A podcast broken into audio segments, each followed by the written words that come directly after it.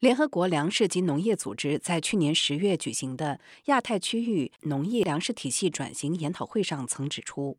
全世界百分之八十以上的小农和家庭农民位于亚太区域，他们的利益和生计必须得到保障。作为一个主要经济体，中国长期面临大国小农的局面，其小农户总数约占农业经营户总数的百分之九十八。那么，在此情况下，中国要如何实现粮农组织提出的更好生产、更好营养、更好环境、更好生活，以及不让任何人掉队的愿景？越来越多的新农人为此瞄准了农产品上行的数字推手——电商。请听联合国新闻邹和义的报道：洪湖水浪打浪，洪湖岸边是家乡。正如这首在中国脍炙人口的民歌所唱的那样。湖北省荆州市洪湖一带是著名的鱼米之乡，这里的莲藕和菱角更是品质优良。然而，这些农产品却没能卖上好价格，因为他们走出洪湖最常见的方式就是大规模批发给前来收购的商人，这让分散的农户很难有溢价空间，以至于一些农户不得不先赊账来购买肥料，等到以很低的价格把这些优质的农产品出手之后才能还账。二零二零年受到新冠疫情的影响，洪湖莲藕的销路更是遇到问题。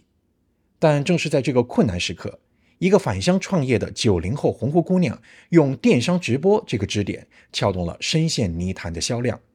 她就是当地新农人的代表赵美丽。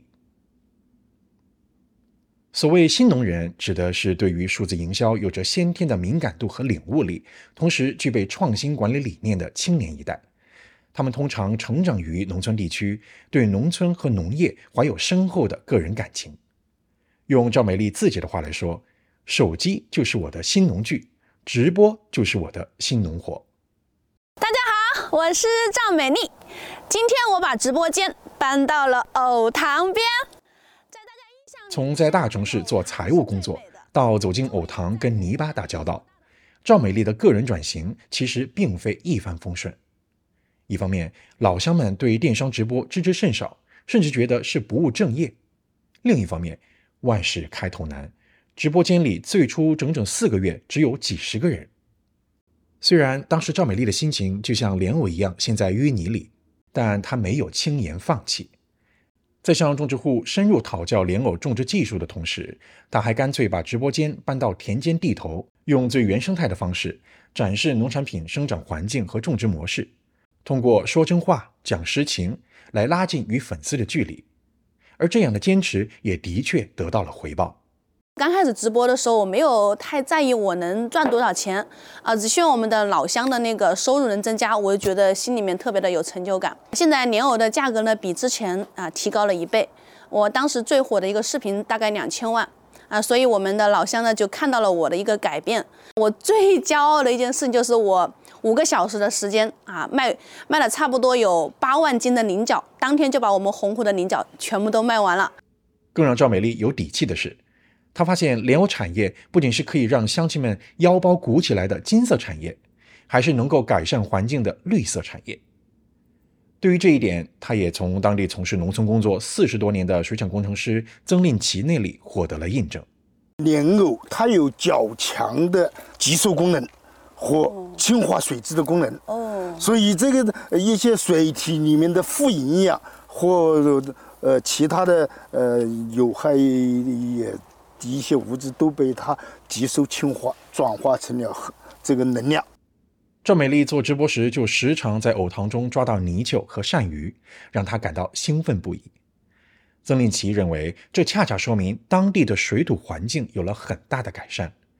不仅如此，人们绿色种养的意识也在提高。这三年种了池藕，下两年就养池鱼。这种鱼藕共生的轮作模式，可以综合利用池塘里的有机质，实现效益和环保的双赢，体现了可持续农业的理念。依托于洪湖的生态美，浑身都是宝的莲藕还在不断支持赵美丽的电商之路转型升级。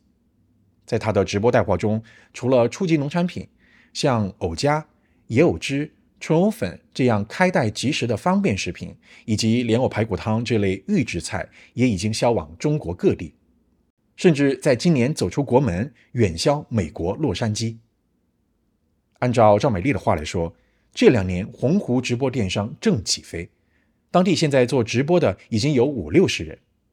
他们之间你追我赶的状态，可能让不少人觉得很卷，但却让赵美丽感受到了动力和希望。今天你卖两千单，我明天卖三千单。其实我们是想把鸿鹄莲藕的区域公共品牌一起打出去，因为我一个人力量肯定是不够了呀。对我们现在大家的一个状态，包括一句话可以来概括，就是我们聚是一团火，散是满天星。放眼全中国，新农人的成长的确呈现出四处开花的势头，这也引起了一些农产品上行头部平台的关注，尤其是以农起家的拼多多。根据拼多多发布的数据，该平台上仅九五后新兴农人的数量就从二零一九年的二点九七万增长到二零二一年的十二点六万多，在涉农商家中的占比超百分之十三。在带领小农户发展地方特色农业和打造农产品品牌方面，这个群体已成为一支不可或缺的力量。拼多多副总裁侯凯迪在接受联合国新闻专访时就强调。在整个农业生产链路当中，对于新农人的培养是拼多多非常重视的一环，因为他们更加贴近一线，能够根据消费者的需求深入到生产端实施优化，并对整个供应链进行一个整体把控。很多时候，我们也发现他们的制度也是非常新的，用的有很多这种合伙人的制度，并且擅长去整合整个的产业链的上下游，这样就让整个农业的附加值会变得更加高。呃，那我们也通过一些田野调查发现呢，我们现在的这些年轻的新农人，平均都可以带动五到十位九五后参与到电商创业当中，而且呢，每一个。这一档这样的一个小小的团队呢，也能够带动当地的就业岗位至少超过五十个。除了强调人力资本以外，粮农组织还在其二零二二年至二零三一年战略框架中，把技术和创新列为推动农业粮食体系转型的加速因素。对此，拼多多同样进行了重点投入和长期布局，并且获得了粮农组织的肯定。去年十二月，拼多多荣获二零二二年度联合国粮农组织创新奖。粮农组织总干事屈东玉在颁奖仪式上特别强调，拼多多在耕作管理和减排技术方面有很多很好的创新实践，为全球农业可持续发展和全球粮食安全做出了重大贡献。侯凯迪解释道，拼多多所做的其实就是在贯穿生产、供应链、流通和消费的农业全链路当中，加强供需匹配，促进农产品的生产端和消费端持续的向可持续发展的方向转型。具体来讲，拼多多的一大创举就是建立了农地云平模式，